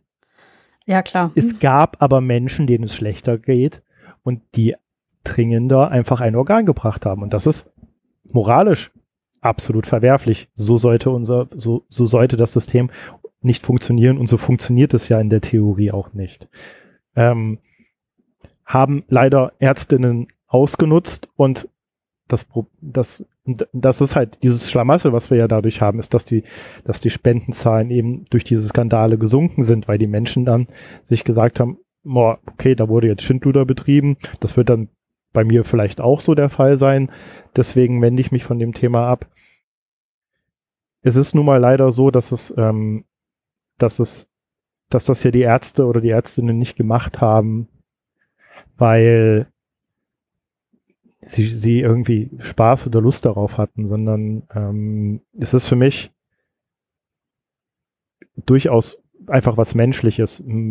Man, es ist so, dass man mit diesen Patientinnen teilweise Jahrzehnte verbringt, jahrelang, dass man sie jahrelang begleitet und dass man dann diesen Wunsch hat, dass sie ähm, doch ein Organ bekommen, menschlich ist. Wir haben hier einfach noch eine ein drittes Schicksal, also natürlich nicht vergleichbar mit dem Schicksal der Person, die das Organ spendet und auch nicht vergleichbar mit dem Schicksal der Person, die das Organ erhält. Aber auch Absolut. Ärztinnen und Ärzte und Krankenhauspersonal ist halt emotional in dem Thema drin. Es macht nur nochmal deutlich, auf wie vielen Ebenen dieses Thema emotional ist. Die Angehörigen habe ich jetzt zum Beispiel ja. gerade in meiner Aussage völlig, völlig vergessen, aber halt, ne, so, ähm, das ist halt wir reden hier über nichts so, ja, ich kaufe jetzt mal ein neues Auto und ähm, ich schuster mal der reichen Person nebenan ähm, ein besseres zu, als es sich leisten kann. So, so, so ist es halt nicht, sondern es geht hier um Leben und Tod. Genau. Nichtsdestotrotz ist es halt, ist es, es ist menschlich absolut verwerflich. Die Menschen, die das ja. getan haben, gehören bestraft. Ja, haben aber auch leider da auch letztendlich dafür auch einfach gesorgt, dass, ähm, dass diese Skepsis der Organspende gegenüber einfach zugenommen hat. Und ja. das ist etwas, was ich, was ich unglaublich schade finde, dass sie einfach diesem System damit geschadet haben und ja. potenziell auch andere Menschen geschadet haben. Es ist nun mal so, ähm, wir haben leider zu wenig Organe, was einfach dazu heißt, dass deswegen Menschen sterben haben wir ja gesehen, 826 Menschen letztes Jahr. Die hätten potenziell gerettet werden können. Ja. Ich wollte auch niemanden in Schutz nehmen. Ich äh, glaube Nee, das habe ich so auch nicht verstanden. Ich wollte das einfach auch nochmal grundsätzlich klar, klar machen, dass es, ähm, dass auch ich diese, diese, diese Skandale einfach, ähm, dass die mich ja auch letztendlich nicht kalt lassen oder dass ich nicht sage, naja, passiert halt, sondern das ist das ist etwas, was, äh, wo, viele, wo vielen Menschen geschadet wurde. Ich muss ja sagen, ähm, ich bin jetzt nicht für meine Emotionalität bekannt. Ich bin eher ein rationaler Mensch. Vielleicht spricht das jetzt auch aus mir, aber mir fällt es schwer nachzuvollziehen, warum Skandale dieser Art, also wir reden jetzt nicht über Organhandelsskandale oder irgendwie so systematische Systembetrügereien oder so, sondern dass ein Arzt einen Patienten kränker macht, ähm, hat für mich eine andere Ebene als die beiden Sachen, die ich gerade aufgezählt habe. Ähm, ich verstehe nicht, warum andere sich davon abgeschreckt fühlen, ihre eigenen Organe zu spenden, denn das Organ geht ja trotzdem an eine bedürftige Person. Und ich konnte in meiner schlimmsten Stunde noch Menschen retten oder die Lebensqualität verbessern, was auch immer, wie man es formulieren will. Und das ändert sich ja nicht dadurch, dass es eine andere Person bekommen hat, als hätte sollen. Es ist natürlich vermutlich jemand anders dadurch zu Schaden gekommen, aber das betrifft mich als Spenderin ja nicht. Nee, nicht unbedingt. Hm ich wäre eher als Empfänger oder Empfängerin wütend. Ja, das absolut. Ja, das absolut wäre ich auch oder im Zweifelsfall nicht, weil ich nicht mehr dazu in der Lage wäre, wütend zu sein. Hm. Ähm, es ist so, dass, dass ähm, es ist leider so ist, dass dass bei vielen Menschen irgendwas Negatives hängen bleibt. Dass ja, bei diesem Thema dann das, das, das befeuert einfach irrationale Ängste oder das befeuert Ängste, die ähm, in der Regel ja irgendwo irrational sind oder nicht unbedingt immer rational zu erklären sind. Und so funktionieren wir Menschen an vielen Stellen einfach. Wir haben was Negatives darüber gehört, verbinden dann das Thema irgendwie negativ oder ist dann für uns irgendwie im Kopf negativ besetzt. Ja, klar. Und schon ähm, hat man dann leider schnell da eine, so eine negative äh, Einstellung gegenüber und dann trifft dann eine negative Einstellung. Ähm, ich finde das absolut schade, weil es unnötig ist, weil es nicht sein müsste. Weil eben die Ärzte dafür verantwortlich sind. Ähm, Nichtsdestotrotz bin ich da voll deiner Meinung, dass es eben die Spenderbereitschaft nicht beeinflussen sollte neben diesem eher emotional getriebenen Skandalen ähm, gibt es ja auch ganz, ich sag jetzt mal rational ähm, Probleme im Verfahren äh, oder beziehungsweise Probleme mit dem äh, mit der Gesetzeslage.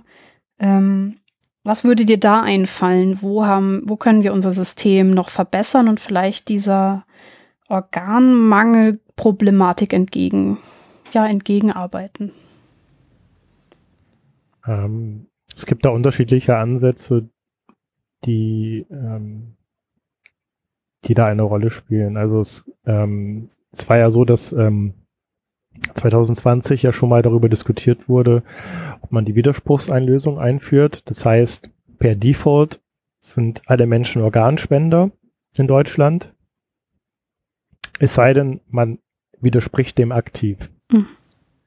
Das ähm, wurde 2020 im Bundestag diskutiert, ist abgelehnt worden und ähm, unser Gesundheitsminister ähm, Karl Zu Lauterbach. Der Zeit noch sparen. Genau, zu der Zeit noch sparen, das ist korrekt, genau. Ähm, aber auch jetzt, der Karl Lauterbach möchte das wieder auf die Agenda setzen und möchte nochmal darüber diskutieren, ob denn, ähm, ob wir nicht dann uns doch zur Widerspruchslösung ähm, durchringen wollen oder ob wir diese Widerstandslösung in Deutschland einführen wollen. Hm, für mich gibt es da auch nicht ein eindeutiges Ja oder Nein, sondern dieses Thema muss man grundsätzlich diskutieren und differenziert betrachten. Es würde dazu führen, dass es mehr Organspende in Deutschland gibt. Die Menschen, die nicht spenden wollen, müssen aktiv widersprechen. Auch das ähm, ist äh, eine Option, einfach, die da eine Rolle spielt, aber man muss halt einfach aktiv werden. Ähm, ich bin absolut dafür, dass die Widerspruchslösung ähm, in Deutschland diskutiert und auch eingeführt wird. Einfach aus dem Grund, ich bin betroffen. Ich kann mich davon jetzt natürlich nicht frei machen und kann jetzt sagen, ich sehe das, ähm, ich, ich sehe das uneingefärbt. Wenn ich das jetzt sagen würde, das wäre eine Lüge. Ich habe ich bin persönlich betroffen, deswegen ist meine Tendenz da natürlich eindeutiger, dass ich sage, ich bin dafür, dass wir die Widerspruchslösung einführen, weil es einfach mehr Menschen ähm, ein weiteres Leben ermöglicht oder ein paar neue äh, schöne Jahre. Das wäre für mich der eine Ansatz, dass man über die Widerspruchslösung nachdenkt und sie auch einführt. Die andere Möglichkeit ist, das ist das, was ich vorhin auch schon mal angesprochen habe, in Deutschland gibt es nur die Möglichkeit, nachdem der Hirntod festgestellt wurde, zu spenden. Da gibt es in äh, anderen Ländern, die haben halt diese Möglichkeit, dass ein, das Herz-Kreislauf-System versagt hat, dass dann auch gespendet werden kann. Ist auch eine Möglichkeit, die man diskutieren muss, wo ich auch dafür wäre, dass man ähm, diese Möglichkeit einfach in Betracht zieht oder diese die Möglichkeit ja nutzt. Man sieht es halt in anderen Ländern, wo die Widerspruchslösung, wo es Widerspruchslösung gibt, dass es dort mehr Organspende gibt und eben auch mh, hm, Länder wie ähm, Spanien, ähm, oder auch die Benelux-Länder, die eben diese Möglichkeit haben, dass nicht nur der Hirntod dafür sorgt, dass Organspende passiert, sondern eben auch, wenn Herz-Kreislauf-Versagen vorliegt. Du hast jetzt gerade ähm, die Widerspruchslösung angesprochen als eine der zwei möglichen Ideen, die du ähm, so hast. Ähm, du hast gesagt, du bist sehr stark pro Widerspruchslösung. Kannst du dir trotzdem vorstellen, welche Nachteile es geben könnte? Absolut. Also ich weiß, dass es, dass dieses System auch genauso die Nachteile hat, die man auch, ähm, die man nicht wegstreichen kann, die man nicht sagen kann, ja, die gibt es nicht. Also es gibt, natürlich gibt es die Nachteile, dass, äh, dass man sagt, naja, ähm, wenn die Person sich vorher keine Gedanken drüber gemacht hat, ist sie automatisch Organspende und das ist ein Eingriff in, ähm, in den Körper, dem man so aktiv nicht zugestimmt hat selbst wenn es, also selbst wenn das ja bedeutet, dass die Person tot ist, hat ja diese tote, dieser, dieser tote Mensch ja trotzdem Rechte. Und die, diese Rechte, in diesen Rechte greift man ein. Das kann man nicht wegdiskutieren. Stimmt. Ähm, wie haben denn die Länder, die diese Widerspruchslösung haben, äh, dieses Dilemma gelöst? Naja, also, naja, die, also die Lösung ist ja letztendlich eine gesetzliche Grundlage dafür. Also dieses, von diesem Dilemma kann man sich ja nicht lösen, wenn ich, wenn ich sage, es geht die Widerspruchslösung.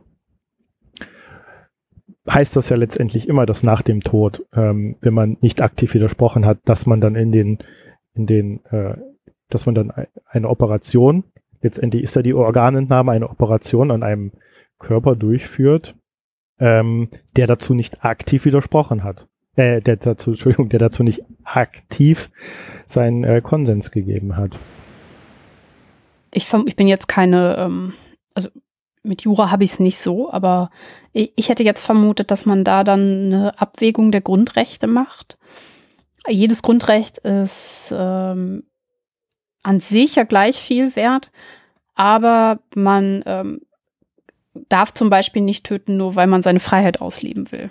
Also sprich, ähm, und sowas wird man dabei wahrscheinlich dann auch gemacht haben. Also dass man halt sagt, so, okay, ähm, die In Integrität der gestorbenen Person ist zu ehren, immer noch und immer weiter, aber der Schutz des Lebens der dritten Person äh, stellen wir da jetzt drüber. Ich vermute mal, dass es so gelaufen ist. Also wahrscheinlich in Deutschland würde wahrscheinlich, wenn man so ein Gesetz auf Spur bringt, das wahrscheinlich einmal äh, in Karlsruhe landen und man würde wahrscheinlich genau. testen, ob, ähm, ob das mit Grundrechten vereinbar ist und ähm, dann würde es wahrscheinlich diese Abwägung geben. Das ist jetzt nur so eine These von mir. Ja, also ja, wird auf jeden Fall der Fall sein. Und es ist ja auch wichtig, dass, ähm, dass sich dann äh, unser Bundesverfassungsgericht damit auch beschäftigt. Genau. Weil das ist unsere Instanz, das ist das, was unsere, was bei uns alles regelt. Und wenn die dazu ihr Okay geben, wenn dieses Gesetz eingebracht wird und dann, das hat ja viele Hürden, das muss ja erstmal eingebracht werden. Dann muss ja auch erstmal der Bundestag zustimmen. Dann gibt es ja unterschiedliche Interessengruppen, die das wieder unterschiedlich diskutieren. Jeder hat seine Argumente. Und es wird mit Sicherheit so sein, dass das äh, in Karlsruhe entschieden wird. Nee, also ich bin der Meinung, dass, ähm, dass man das vertreten kann. Ist aber, wie gesagt, dadurch, dass ich persönlich betroffen bin, ist das natürlich auch immer eine, eine, eine Sicht eines persönlich Betroffenen. Natürlich. Ähm, ich habe dich eingeladen, ja auch genau, um diese Sicht zu bekommen. Und ähm, ich glaube, dass das auch nichts Schlechtes ist, denn äh, am Ende des Tages können wir alle betroffen sein in irgendeiner Rolle von denen, die wir jetzt so durchgegangen sind. Und es ist hier so ein Thema, wo man diesen Spagat zwischen Emotionalität und ähm, rationalem, wir wollen Leben retten, irgendwie machen muss. Und ich will auch gar nicht in der Haut stecken von den Leuten, die das entscheiden am Ende. Ähm, aber auf jeden Fall finde ich es äh, ja super wichtig, ähm, dass man sich darüber klar ist, dass man hier Leben retten kann. Und das ist für mich nicht außer Acht zu lassen, auf jeden Fall. Ja, absolut. Jetzt ist es so, dass ähm, diese Widerspruchslösung derzeit diskutiert wird. Du hast dieses Herz-Kreislauf. Also diese Möglichkeit, dass man ähm, nicht nur den Hintod feststellen ähm, können muss, aufgezählt.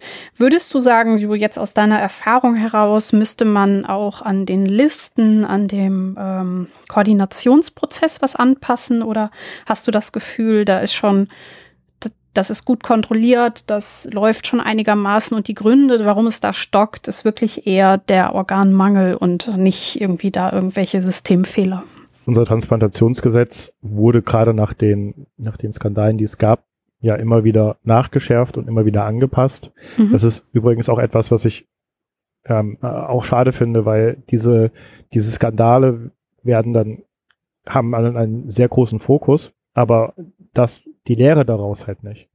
Das ist ja auch etwas, ähm, es ist ja so, dass, dass ähm, der Gesetzgeber daraus gelernt hat, gesagt, okay, da ist ein Problem, das haben wir jetzt gesehen, das haben wir identifiziert. Wir verschärfen unsere Regeln, wir verschärfen die Kontrollmechanismen.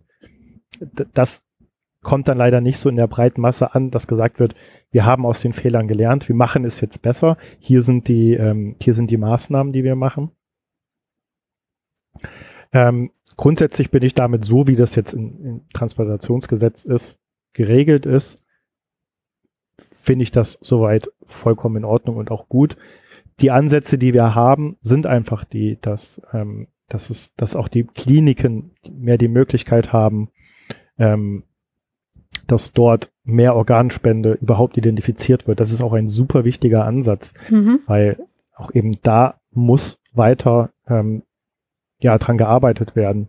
Da müssen ähm, die Kliniken auch weiter unterstützt werden letztendlich ist es halt auch einfach eine, ist es auch ein Symptom der, der, der Krise, die unser Gesundheitssystem hat. Wenn unser Gesundheitssystem, so wie es jetzt ist, ähm, in, in Schieflage gerät, leidet alles drunter. Es leidet die Versorgung der Patientinnen drunter. Es leidet ähm, es, es leidet das Personal drunter. Ähm, letztendlich wir alle bekommen das in irgendeiner Art und Weise zu spüren. Eben das ist, wenn wir jetzt ähm, in die Notaufnahme gehen und dass wir da länger warten müssen, weil eben weniger Personal da ist.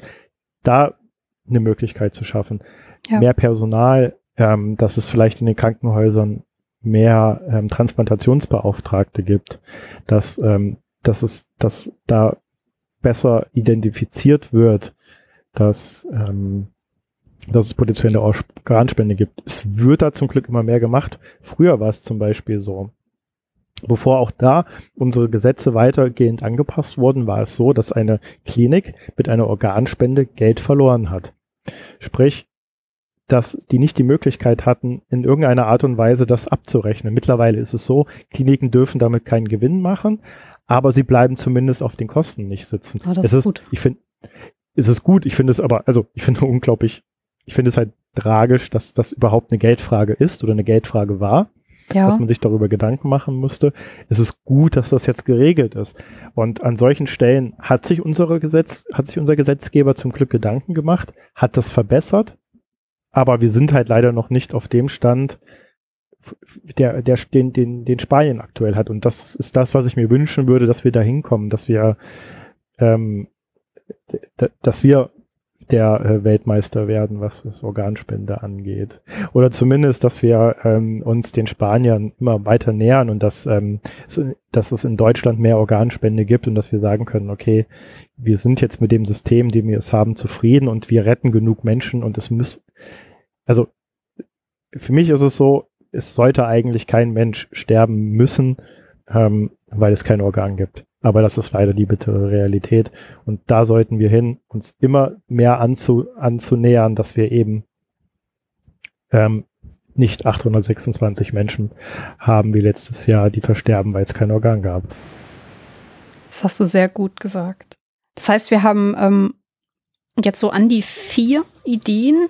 Ähm, zwei, über die müssen wir sprechen, weil sie halt grundlegend sich äh, ja, die das ganze System verändern würden. Ne? Also, dass man halt ja. diese Hirntod, ähm, zwar diesen Hirntodzwang ein bisschen aufweicht und dann dieses Thema Widerspruchslösung. Und bei beidem plädieren wir beide dafür, dass man darüber redet.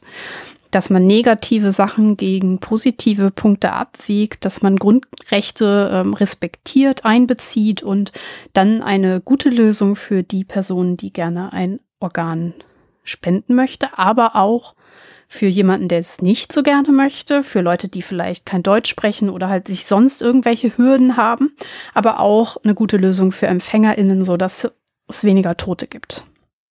Dann hast du aber auch noch zwei ganz konkrete Sachen angesprochen und die können wir jetzt schon tun. Und da müssen wir gar nicht so viel über irgendwelche emotionalen Sachen reden, nämlich das Gesundheitssystem stärken mit, vor allem mit Geldern, Personal, hast es eben gesagt. Und das Letzte, und ich hoffe, dass wir unseren Teil dazu beitragen können mit dieser Sendung, ist Aufklärung. Den Leuten ja. erklären, was es bedeutet, wie wichtig der Organspendeausweis ist, die Mythen, ja, aufrollen. Und ähm, dass man vielleicht auch sagt, so, okay, also wenn du dich damit auseinandersetzt, ähm, tust du einer anderen Person etwas Gutes, du nimmst eine schwere Entscheidung deinen Angehörigen ab und egal wie diese Entscheidung ausfällt, äh, die wird natürlich respektiert, aber triff eine Entscheidung. Jetzt mal vielleicht als Botschaft an meine HörerInnen. Würdest du dem zustimmen? Absolut. Informiert euch über das Thema und trefft dann eine Entscheidung und trefft diese, diese Entscheidung einfach aufgrund den Fakten, die in euch zur Verfügung steht. Und wie gesagt, ich, ähm, ich bin kein Mensch, der irgendwie Leuten böse ist, die sagen, nee, will ich nicht, dann ist das so. Das ist jede, jeder kann da persönlich seine Entscheidung treffen.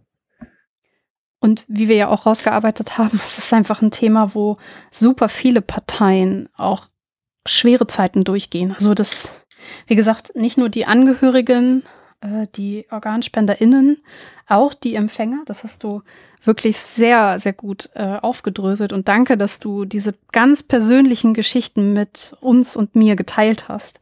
Aber auch die Ärztinnen, die Krankenhausangestellten und so weiter. Wenn ihr die Kraft habt, liebe HörerInnen, beschäftigt euch damit und ähm, macht es vielleicht das, den ganzen Prozess ein bisschen einfacher für euch und auch für alle diese anderen Parteien. Ja, haben wir denn aus deiner Sicht jetzt noch einen Aspekt vergessen? Ich glaube nicht. Naja, es ist ja auch ein hochkomplexes Thema. Absolut. Es sind ja auch ähm, unterschiedlichste ähm, Informationen, die wir auch jetzt, also wir haben ja viel lange darüber jetzt geredet und es sind ja auch super viele Informationen, ähm, die da auch jetzt auf die Hörerinnen und Hörer einprasseln und die man ja auch erstmal irgendwo verarbeiten muss. Und ähm, ich kann jedem dazu auch nur empfehlen, zum Beispiel auf ähm, organspende-info.de zu gehen und sich dort zu informieren. Dort gibt es alle Informationen ähm, gut kompakt zusammengefasst und dort kann man sich Organspendeausweise bestellen. Vor allen Dingen, was ja auch, was, was äh, viele ja auch denken, ist, äh, dass dieser Organspendeausweis ja nur dafür da ist, zu sagen, ich möchte Organ spenden, sondern es gibt auch die Möglichkeit, dort auch ähm, festzustellen, dass man eben keine Organe spenden möchte. Auch das ist Teil dieses Organspendeausweises. Genau. Deswegen wurden wir ja auch nicht müde ähm, zu sagen, dass es wichtig ist, eine Entscheidung zu treffen. Welche das dann ist, ist egal. Auch wenn ich natürlich nicht verbergen kann und es auch nicht konnte und auch nicht wollte, dass ich auch eine Tendenz habe. Es ist einfach ein zu wichtiges Thema dafür. Kurzer Transparenzhinweis an euch alle. Ähm, dieses Thema habe ich wirklich auch unterschätzt. Also deswegen, Nico, vielen Dank. Also ähm, das kommt selten vor. Ich habe meistens ja schon so eine Idee, wo es hingehen soll, was möchte ich für eine Botschaft ähm, verbreiten. Und dann habe ich mich mit dem Thema beschäftigt und gemerkt, dass es noch hochgradig komplexer ist, als ich es gedacht habe. Bei den anderen Themen, die ich so mache, denkt man das ja auch immer schon, ja, das ist komplex, krass, so. Aber bei diesem Thema, das habe ich mega unterschätzt. Und deswegen, Nico, danke, dass du ähm, da eingesprungen bist und ähm, ja, also mir da äh, ein bisschen eine Linie gegeben hast und äh, wir anhand deiner Geschichte äh, das jetzt ja verstehen durften und äh, dass du so viele persönliche Sachen mit mir und uns geteilt hast. Sehr gerne. Ja, vielen Dank, dass ich die Möglichkeit hatte, mit dir ähm, über das Thema zu sprechen und dass wir uns da austauschen konnten. Genau, das wäre jetzt auch mein letzter, äh, mein letzter Hinweis. Ich fand den Austausch auch sehr schön. Ähm, es hat mir sehr viele neue Erkenntnisse gegeben und ähm, danke für deinen Input. Ja, aber an der Stelle würde mich wie immer eure Meinung interessieren ja, hackt doch einfach mal eure Gedanken, ähm, eure Bedenken oder vielleicht auch einfach generell eure Einstellung zum Thema Organspende in die Kommentare unter die Sendung. Ja, ich habe ja jetzt schon öfter betont, dass es ein emotionales Thema ist und äh, dass man sich da gut die Köpfe einschlagen kann. Und äh, ich würde mich wirklich freuen, mit euch ins Gespräch zu kommen und äh, mal zu gucken, äh, welche Impulse ihr uns noch geben könnt oder vielleicht mir. Und natürlich, wie immer, ihr wisst schon, was jetzt kommt, die Bitte, wenn euch äh, die Sendung insgesamt gefallen hat, würde ich mich über eine Bewertung sehr freuen oder halt ein Follow bei Spotify oder bei allen möglichen anderen Portalen, die ihr so kennt. Ja, das würde mir einfach sehr helfen und ähm, wäre super cool von euch. In diesem Sinne machen wir den Sack zu und ähm, ich bedanke mich bei euch, liebe HörerInnen, fürs Zuhören. Tschüss!